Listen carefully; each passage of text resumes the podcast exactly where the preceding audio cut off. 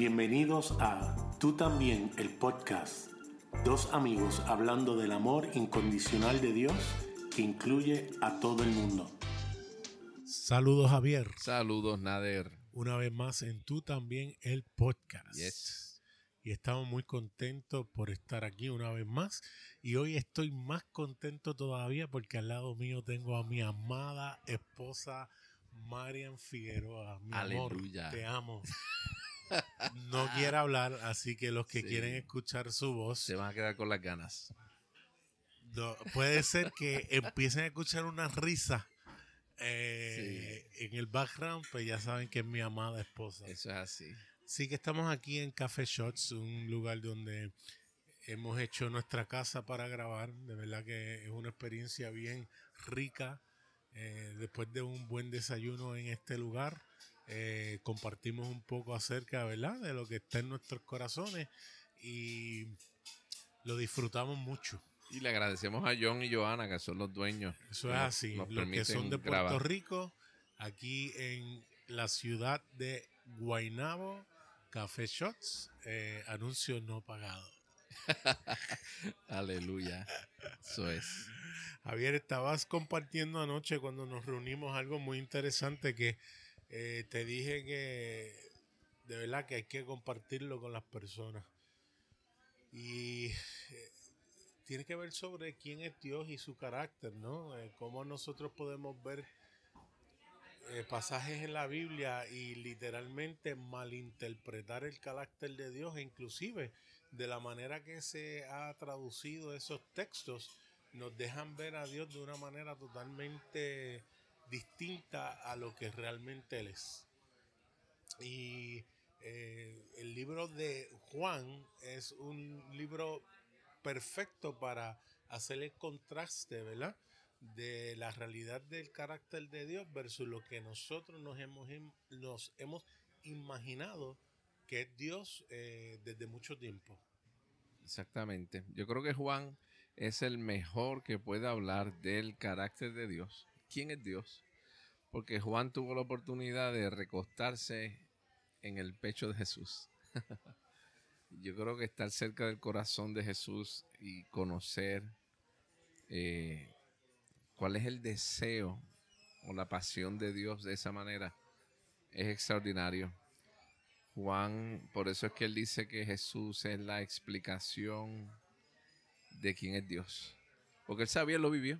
Por eso cuando él escribe su primera carta, él empieza diciendo, yo les voy a contar lo que yo he vivido, lo que he visto, lo que he tocado, lo que he experimentado. De esto es que yo les voy a hablar. Qué cosa tremenda, ¿verdad? Tú sabes, porque hay mucha gente que habla del carácter de Dios, de lo que ha leído. Y hoy en día la gente es experta en leer en Facebook, en Twitter, en, en las redes sobre el carácter de Dios. Y yo creo que por eso es que hemos perpetuado un carácter distorsionado de quién es Dios realmente.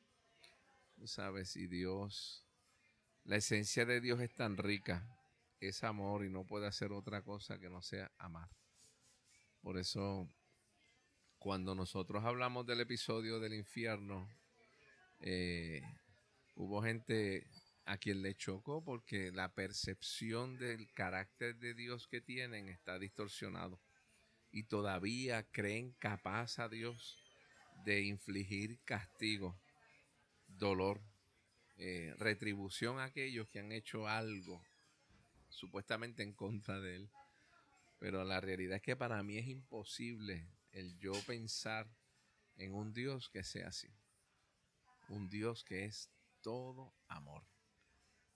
Sin quitar que estoy seguro que hay gente que se pregunta, es amor, pero es Fuego consumidor. fuego consumidor que están hablando entonces o se tratan de referir a la justicia de Dios. Pues déjame empezar hablando de eso, de la justicia. Porque creo que es muy relevante para lo próximo que vamos a hacer.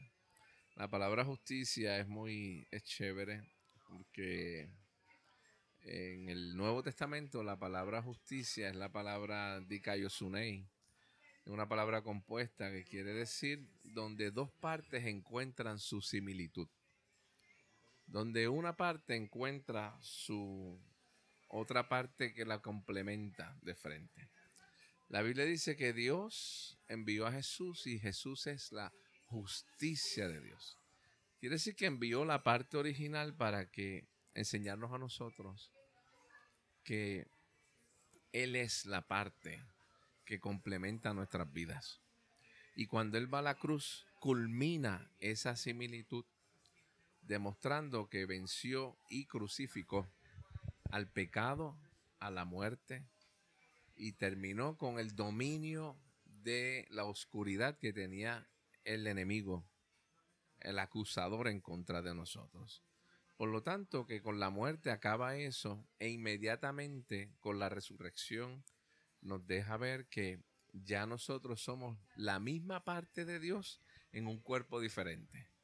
Es decir, que estableció la justicia, ¿verdad? Porque nosotros pensábamos que éramos dignos de muerte. Y él dijo, dámelo a mí, yo me encargo, yo voy a absorber la muerte de tal manera que tú veas cómo eres realmente. Tú eres la misma parte que soy yo, pero en otro cuerpo.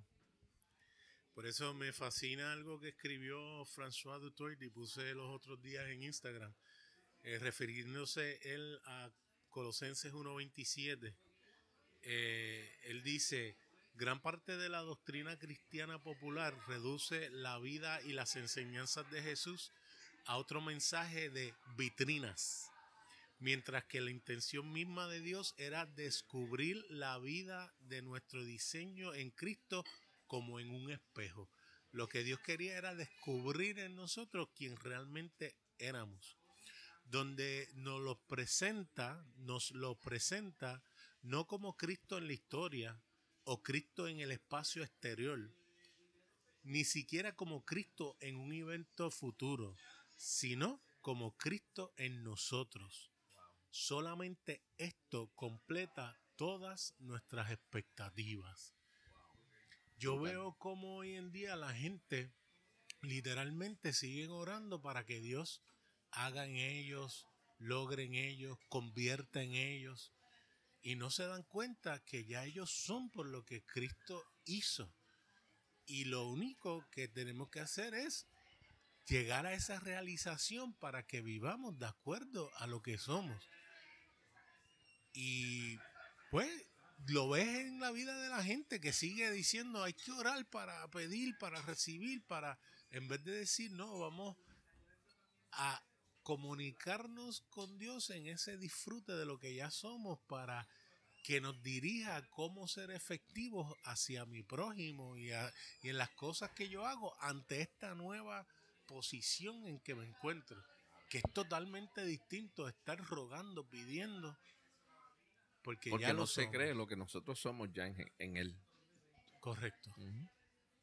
Yo creo que eh, eh, es muy pertinente las palabras de Pablo en Romanos 5, verso 1. Dice, habiendo sido justificados por la fe, por la fe de Jesús, tenemos paz para con Dios. O sea, ya fuimos justificados, ya Dios hizo justicia porque castigó el virus, el pecado, haciéndose pecado, para que nosotros pudiéramos ser justificados. Decir que ahora la Biblia nos llama a ti y a mí y a todo ser humano nos llama que somos la justicia de Dios, porque somos el otro lado de Dios. ¿Ves? Quiere decir que el amor no echa a un lado la justicia, al, al, contrario. Lleva a cabo la justicia, ya la hizo y castigó aquello que tenía que ser castigado, que era el pecado y la muerte. Aquello que nos mantenía ciegos para participar de esa realidad que tú leíste en Colosenses 1, donde dice que ya Cristo vive en nosotros y somos uno con Él. ¿Ves? De eso es que se trata. Entonces, sabiendo que Dios es amor y que Dios es justo y que ya emitió juicio sobre todo aquello que nos hacía daño, ya lo conquistó y lo venció de tal manera que ahora ya nosotros estamos completos. Podemos ver que el carácter de Dios eh, descrito en el Evangelio de Juan es el carácter de que su identidad es lo más que Juan establece en ese evangelio. ¿Quién es él? Él es más el Logos. que lo que hacía. Claro. Sí, porque, los primeros tres evangelios. Los tres evangelios sinópticos hablaban de, de los hechos de Dios. De lo que él hizo.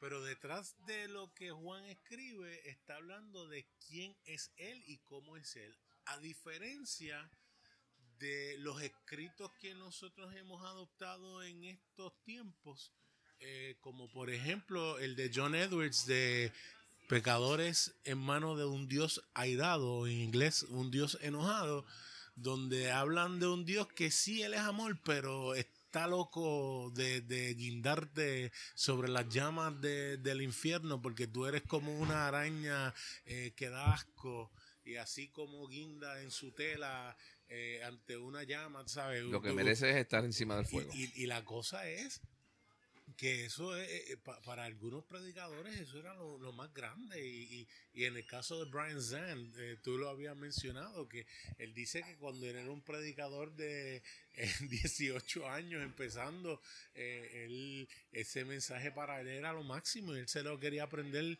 literalmente de memoria porque eso era lo más grande pero que alejado del carácter verdadero de Dios estaba, ¿verdad? Cuando uno se pone a ver y buscar e inclusive ver cómo se traduce unas cosas en la escritura y nos damos cuenta que realmente hay otra manera de verlo.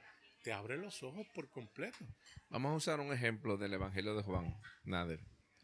Vamos a, cuando vamos a Juan capítulo 2, vamos a la primera señal que menciona Juan en su Evangelio.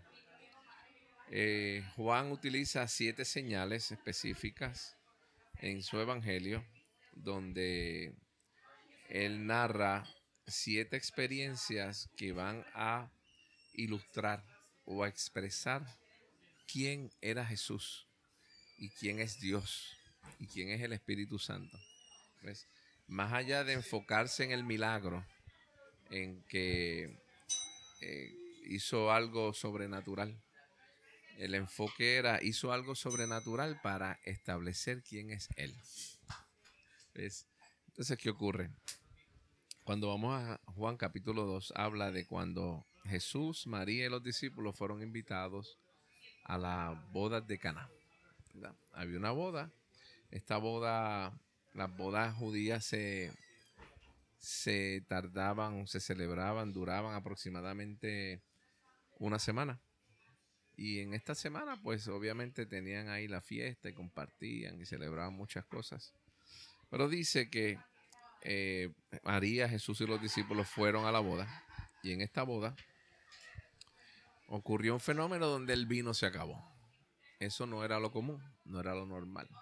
El que se acabara el vino, eso traía como consecuencia una vergüenza extrema para el novio, que era el que estaba a cargo de eh, ofrecer el vino para todos. Este grupo en esta boda era el equivalente de latinos en una fiesta, donde las bebidas no duran ni tres horas. Eh, esto es como un camping en la playa donde traen para el fin de semana completo y ya el mismo día a las 10 de la noche están saliendo para comprar más porque se acabó. Así que imagine usted ese cuadro se supone que durara para por lo menos una semana y ya el mismo día se lo chuparon todo. Se había ido el vino. y es interesante porque entonces Jesús llegó, estaba allí y María se acerca entonces a Jesús. Déjame hacer un paréntesis en la historia para poder narrar algo que para mí creo que es muy relevante. Y es el hecho de que Jesús, eh, desde el nacimiento, desde antes del nacimiento de Jesús, ya María sabía quién era Jesús. Porque Jesús fue concebido por el Espíritu Santo, fue un nacimiento sobrenatural. Y María lo sabía. María tuvo la oportunidad de dar a luz a Jesús, tenerlo en sus brazos, criarlo, levantarlo. Y estuvo por lo menos 30 eh, años antes de que ocurriese este evento. Estamos narrando las bodas de Cana. Lo pudo ver resucitando pajaritos, o eso está en un apócrifo, ¿no? En uno de los a Lo mejor, a lo mejor pasó. Sí. O sea, ella tuvo que haber visto cosas que él hizo en esos 30 años. Claro. Tú sabes, cosas que lo hacían hijo de Dios, o por lo menos evidenciaban el hecho de que fuera el hijo de Dios. Especialmente, otra vez, el carácter suyo de amor, de cariño, de, querer ayudar a otros. María participó de eso, por, por, eso cuando ve que el vino se acaba, no es solamente el hecho de que el vino se acabe, es que el corazón de María estaba sintonizado con el corazón de Dios, donde querían evitar a toda costa el que el novio pasara por la vergüenza extrema de sentirse avergonzado porque no había suplido lo suficiente para todos sus invitados. Nosotros no podemos entender eso porque, porque para nosotros si se acaba, pues vamos y compramos y ya. Pero para ellos no. Eso era un, como en inglés dice, un big deal. Era algo grande. Era algo grande para ellos. Así que Jesús, yo creo con todo mi corazón, Dios aceptó la invitación en la persona de Jesús y de María y de sus discípulos con el propósito de guardar el corazón del novio. Por lo tanto, cuando María va donde Jesús, las versiones en español e inglés dicen lo siguiente. Dicen que en ese momento Jesús le contestó, mujer, eso no es problema mío. ¿Qué tienes conmigo, mujer? ¿Qué tienes conmigo? Ni a ti ni a mí nos interesa eso, porque la hora no ha llegado para yo ser manifestado como quien soy. Esa es la forma en que nos han traducido y nos han vendido la contestación de Jesús. Si yo te digo, Nader, vamos a un sitio y yo te digo, Nader, se me acabó la comida y tú me dices, Javier, eso a mí no me importa, eso no es mi problema. ¿Sabes? Yo consideraría eso una grosería, por lo menos. Tú sabes. Sin embargo, como es Jesús, la gente lo lee y no piensan, contra, qué grosero fue, porque realmente no le importaba. No, porque es que tiene una agenda y todavía no era su tiempo. No, porque eso va en contra de quién es Dios. Dios siempre está preocupado por nosotros, siempre está buscando el que nosotros podamos tener nuestro corazón sano, nuestros sentimientos sanos, nuestros pensamientos sanos. La Biblia dice, yo lo compartí anoche, el Salmo 7, verso 20, dice que Él envió la palabra para sanar. Es decir, que Dios, el deseo de Dios siempre, el logos, lo que quiere es sanarnos. Entonces, teniendo eso en mente, nosotros podemos ver que esa no fue la forma en que Jesús lo dijo. Jesús, habiendo sido criado con María, y María le dice, se acabó el vino. Yo me imagino a Jesús mirando a María y diciéndole, mujer, este es el problema real que tenemos, que se acabó el vino. Para que tú veas dónde está mi corazón, aunque mi tiempo no ha llegado, yo me encargo yo me voy a hacer cargo para que el novio no pase la vergüenza de que sus invitados barran el piso con él porque el vino se acabó. O sea que en vez de decir, eso no es mi problema ni tu problema, él le dijo, mira, eso no es un problema ni para mí ni para, ti. Eso no es problema. No es problema para nosotros. Aleluya. Qué diferencia, que eso no es mi problema, que eso no es ningún problema. Exactamente. Porque ese es el corazón de Dios. Ese no es problema. Y aunque mi tiempo no ha llegado de manifestarme, el corazón de ese hombre vale más que cualquier otra cosa. Por eso, cuando leemos la historia en Juan capítulo 2, vemos que inmediatamente María dice, hagan lo que él diga. Claro. O sea, si, si, Jesús contesta, eso no me importa. Y María dice, pues no, como quiera, hagan lo que él dice. Eso no tiene sentido porque sencillamente no va de acuerdo con la contestación de él. Ahora, cuando él dice, eso no es problema, María dice, ¿ves? Hagan lo que él dice para que ustedes vean, aleluya, que ustedes puedan ver el corazón de Dios. Históricamente, otros lo han traído como que ahí tú ves la superioridad de María, porque aunque Jesús no lo quería hacer, ella da la orden, mira, hagan lo que él dice, porque yo, él tiene que hacerme caso a mí.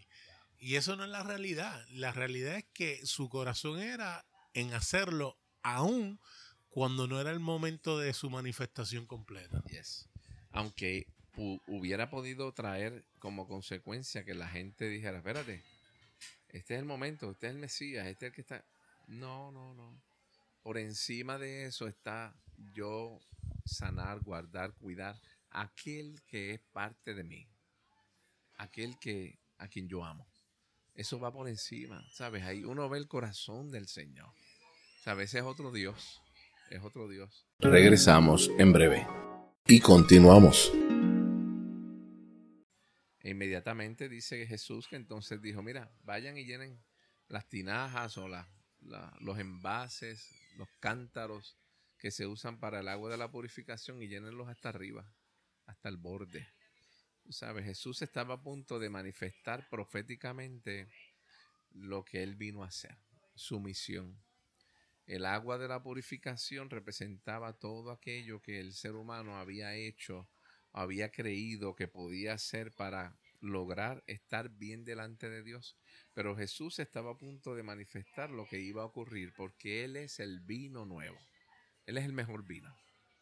Así que iba a coger el agua que representaba todo aquello que el hombre había tratado de hacer para mantenerse limpio, puro, y lo iba a transformar. Pues, y entonces dice que los hombres fueron, llenaron las tinajas, los cántaros, y entonces le dijo, ahora llévenselo al mayordomo.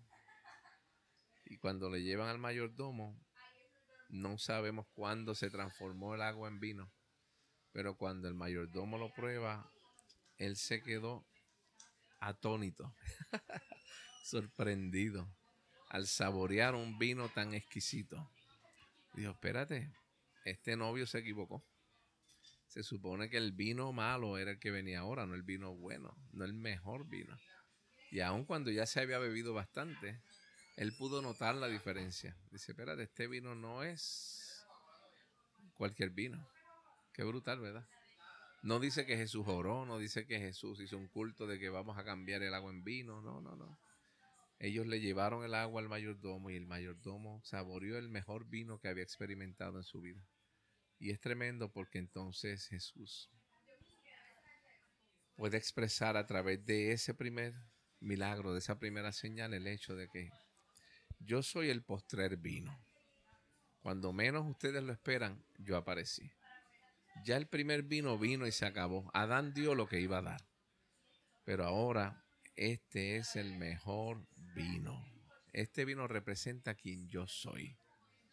Yo soy el mejor vino que vine para sanar tu corazón, para restaurarte, para cuidarte, para levantarte. Aleluya. Ese es el carácter de Dios. De eso es que se trata el corazón de Dios. hay mucha gente que no entiende eso porque están tan pendientes a emitir juicios, a, acabar con los demás por lo que hacen o dejan de hacer, que se pierden de disfrutar la esencia misma de nuestro querido Dios. Aleluya. Y eso nos lleva a otra señal que está en el capítulo 4, que sigue trayendo la mente de Jesús desde los comienzos. Porque ahora en el capítulo 4 él va a tratar en esta señal a alguien que no es ni judío. Alguien que no, que según nosotros Jesús vino solo a, trabajar con el pueblo de Israel y a más nadie. O sea, él vino a trabajar con los judíos, a tratar con ellos. Y nos damos cuenta que esta persona era gentil. Que dice la escritura que era de la familia real. Y la familia real era de la familia de Herodes, ¿no? Y no necesariamente como tú compartías, como tú compartías ayer, era el Herodes eh, que quiso matar a Jesús, sino posiblemente un nieto, ¿no? Eh, que ya estaba en, posición de, rey. Eh, cuando esta persona llega a Jesús, llega rogándole que sane a su hijo. Y Jesús. De hecho, cuando supo que Jesús había llegado a Caná, dice que él arrancó desde Capernaum hasta Caná. Aproximadamente 65 millas, si mal no recuerdo. ¿Sabe? Y arrancó, era más o menos como día y medio para llegar. Y cuando, espérate, que Jesús esté en Caná, voy para allá. Porque su hijo estaba enfermo. ¿Qué no hace un papá por su hijo enfermo? Y arrancó para allá, corriendo y llegó Y dice que rogándole, le rogó. Jesús, mi hijo está enfermo, necesito que vengas a verlo. Me gustó lo que dijiste, es que no hace un papá por su hijo que está enfermo, ¿qué no hace nuestro padre por nosotros sus hijos que estábamos enfermos? Uf. Eso fue lo que dicen en Filipenses capítulo 2. Él dice, él no estimó el ser igual a Dios como cosa que aferrarse, sino que se despojó, se vació. Él dijo, el amor que yo te tengo es demasiado mi posición no va a evitar que yo baje donde tú estás, porque mi amor por ti es demasiado grande. Mi pasión supera cualquier otra cosa. tú sabes. Y entonces este hombre arrancó para donde estaba Jesús y empezó a rogarle y él no estaba acostumbrado a eso. Este es un hombre que era líder de la familia real y él mandaba y la gente obedecía. Pero en esta ocasión, su amor por su hijo hizo que se bajara. Y empezó a rogarle a Jesús, necesito que vengas a ver, mi hijo tiene fiebre y se va a morir. ¿Sabes? Está enfermo, necesito que vengas a verlo. Jesús le contesta, y esto otra vez, los religiosos lo han tomado como que, ve, es que Jesús le dice, es que tú si no, si no ves señales y milagros, tú no vas a creer. Los gentiles malos. Esta gente que si no hacen señales son unos incrédulos terribles, tú sabes. La gente no pierde tiempo para hablar de esa manera. Y otra vez, yo no me puedo imaginar a Jesús hablando de esa manera. Yo imagino a Jesús viendo a este hombre con una compasión extraordinaria, viendo cómo está desbordando su corazón delante de él. Y le dice, yo sé cuál es tu debilidad y yo sé que como tú no me conoces, necesitas ver una señal que te ayude a creer. Así que yo te voy a ayudar. ese, ese corazón de Jesús está extraordinario. Y Jesús inmediatamente le dice, vete, yo no tengo ni que ir. Vete, regresa con tu hijo, que tu hijo vive. Entonces, dice la escritura, a finales del, del capítulo 4 de Juan, que él le creyó y arrancó para su casa. Aleluya. No hizo falta más nada. Solamente Jesús le dijo, mira, tu hijo vive. Y dice que ahí él creyó y se fue. Al otro día, cuando va de camino, se encuentra con sus sirvientes. Y ellos lo detienen. Y le dicen, ¿sabes qué? Tu hijo ya está mejor. Ya está bien. Y él dice, ¿desde cuándo se puso bueno mi hijo? Y le dicen, desde la hora séptima del día de ayer. La hora séptima era aproximadamente la una de la tarde. En ese momento el hombre se acordó de la señal que Jesús le dio. Porque ¿cuál era la señal? Tu hijo vive. Y él dijo, wow, ahí se acordó. A esa misma hora fue que Jesús me dijo, tu hijo vive. Qué tremendo, ¿verdad? Dios entendió la necesidad de este hombre y no le recriminó el no tener fe. Al contrario, dijo, déjame ayudarte para que puedas a través de mi amor confiar en lo que yo te estoy diciendo. y dentro de todas las señales que pudo escribir Juan, escribe aquellas que hablan de su corazón y de su inclusión para todos. Porque ya desde esa segunda señal le está dejando saber a todo el mundo que la intención de Jesús era incluir a todo el mundo. Porque trabajó con este hombre que no era, no era judío. Se lo pudo haber dicho. Le pudo haber dicho, no, tú no eres judío, yo no vine para ti. Como pasó con aquella viuda. Pero con todo y eso, le dijo, no, no, no, aunque yo vine ahora para los hijos de, Israel, no importa, tú estás incluida también. Y en este momento, cuando pasa esta circunstancia, le dice, tú estás incluido, tu hijo está incluido, tu familia está incluida. De Porque todos creyeron. Claro.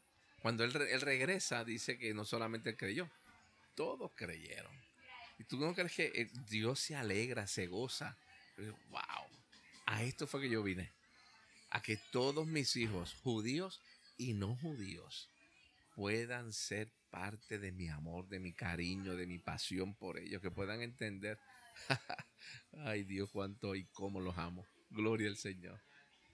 Y eso le es tan difícil la gente hacer el clic, pues dice, no, es demasiado de bueno para ser realidad. Y yo creo que el problema de la iglesia en este tiempo no ha sido eh, eh, exagerar el amor de Dios, eh, sino subestimarlo. Exactamente. Ese ha sido el problema. Yo creo que ese ha sido el pecado más grande que ha tenido o está, está cometiendo la iglesia, es subestimar ese amor, ese, esa, ese amor escandaloso eh, que va corriendo detrás de, hijos eh, que se habían ido de la casa y, los encuentra en el camino y, ensucia sus pies en el fango eh, para ir y abrazarlos. Y, y, cuando llegan todos embarrados, el padre los recibe y los recibe y lo abraza con, con, ese mismo amor, como si no se hubiese ido.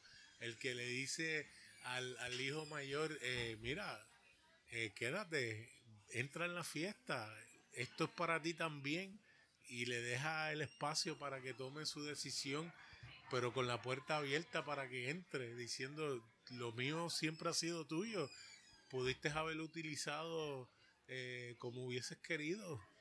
Y, y, no entendemos eso, no entendemos cuán grande y cuán ancho y cuán grande el alcance de ese amor.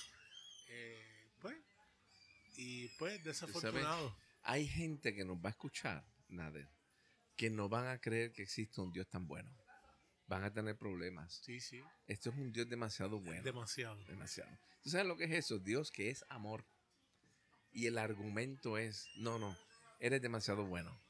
En serio. Dios es amor, pero Dios es, amor eh. Eh, excepto cuando Al menos. Cuando tu mente ha sido condicionada por la religión a que tiene que haber castigo o retribución porque el pecado ha sobreabundado, no puedes entender esta clase de Dios.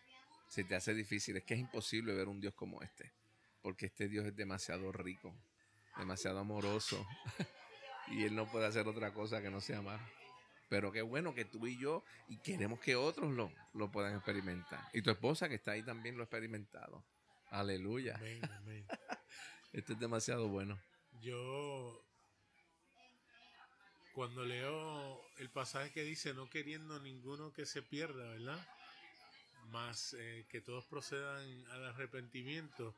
Eh, al cambio de mente. al, cambiar su mente y pensar lo mismo que Dios piensa de ellos, eh, de alguna manera lo dejamos ahí, pero es como que sí, eso es solamente un deseo.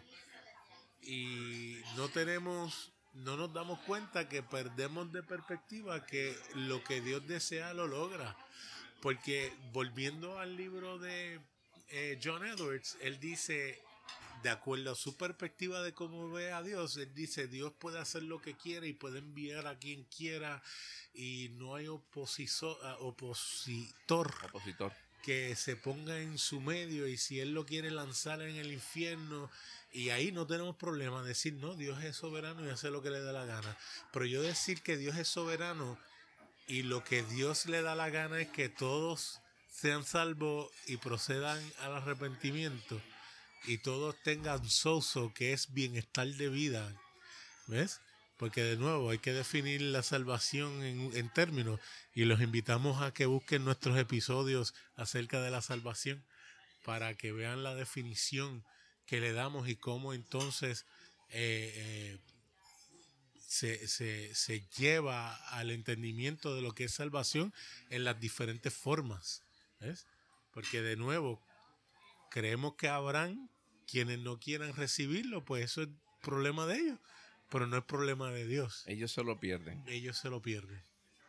Y tienen la libertad de decidir no querer aceptar ese, esa salvación.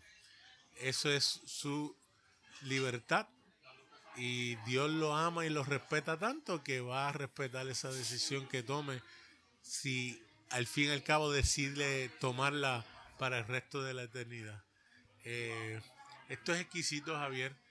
Eh, vamos a dejarlo aquí. Hay, eh, hay cinco señales más que vamos a seguir viendo el carácter de Dios en los próximos episodios que, que vamos a seguir hablando de este tema maravilloso. Eh, les damos las gracias nuevamente a todos aquellos que nos están apoyando, que nos están siguiendo, que nos están escribiendo, eh, que tienen sus dudas. Eh, eso yo creo que es parte, le hemos tenido tanto miedo a dudar, a preguntar, a cuestionar, porque pensamos que si cuestionamos, pues rápido estamos eh, ofendiendo a Dios. Yo creo que para nada, lo contrario. Yo creo que el decons- ¿cómo deconstruct? ¿Cómo se diría en español? Eh, Quitar o que- de, de construir no es una palabra. No, no es una palabra. No creo, pero está bien. Es derrumbar lo que ya había estado nosotros, sí. eh, aquellas cosas que creíamos como cierta y correcta por tantos años, eh, yo creo que no está mal que estudiamos, que veamos, nos damos cuenta que no, esto no es nuevo. Eh, hay personas que han creído esto por mucho tiempo y todavía creen esto y, y si buscas, yo creo que es- puedes encontrar. Y si buscas y llegas a otra conclusión, qué bueno, porque también eres incluido. Nos puedes escuchar a través de Apple Podcast, Google Podcast, Anchor.fm o donde quiera que escuches tus podcasts. También nos pueden escribir a tú también el podcast gmail.com o me consiguen en Facebook Nader Manastra Díaz. O a mí a través de Facebook, Javier en él. Hasta la próxima.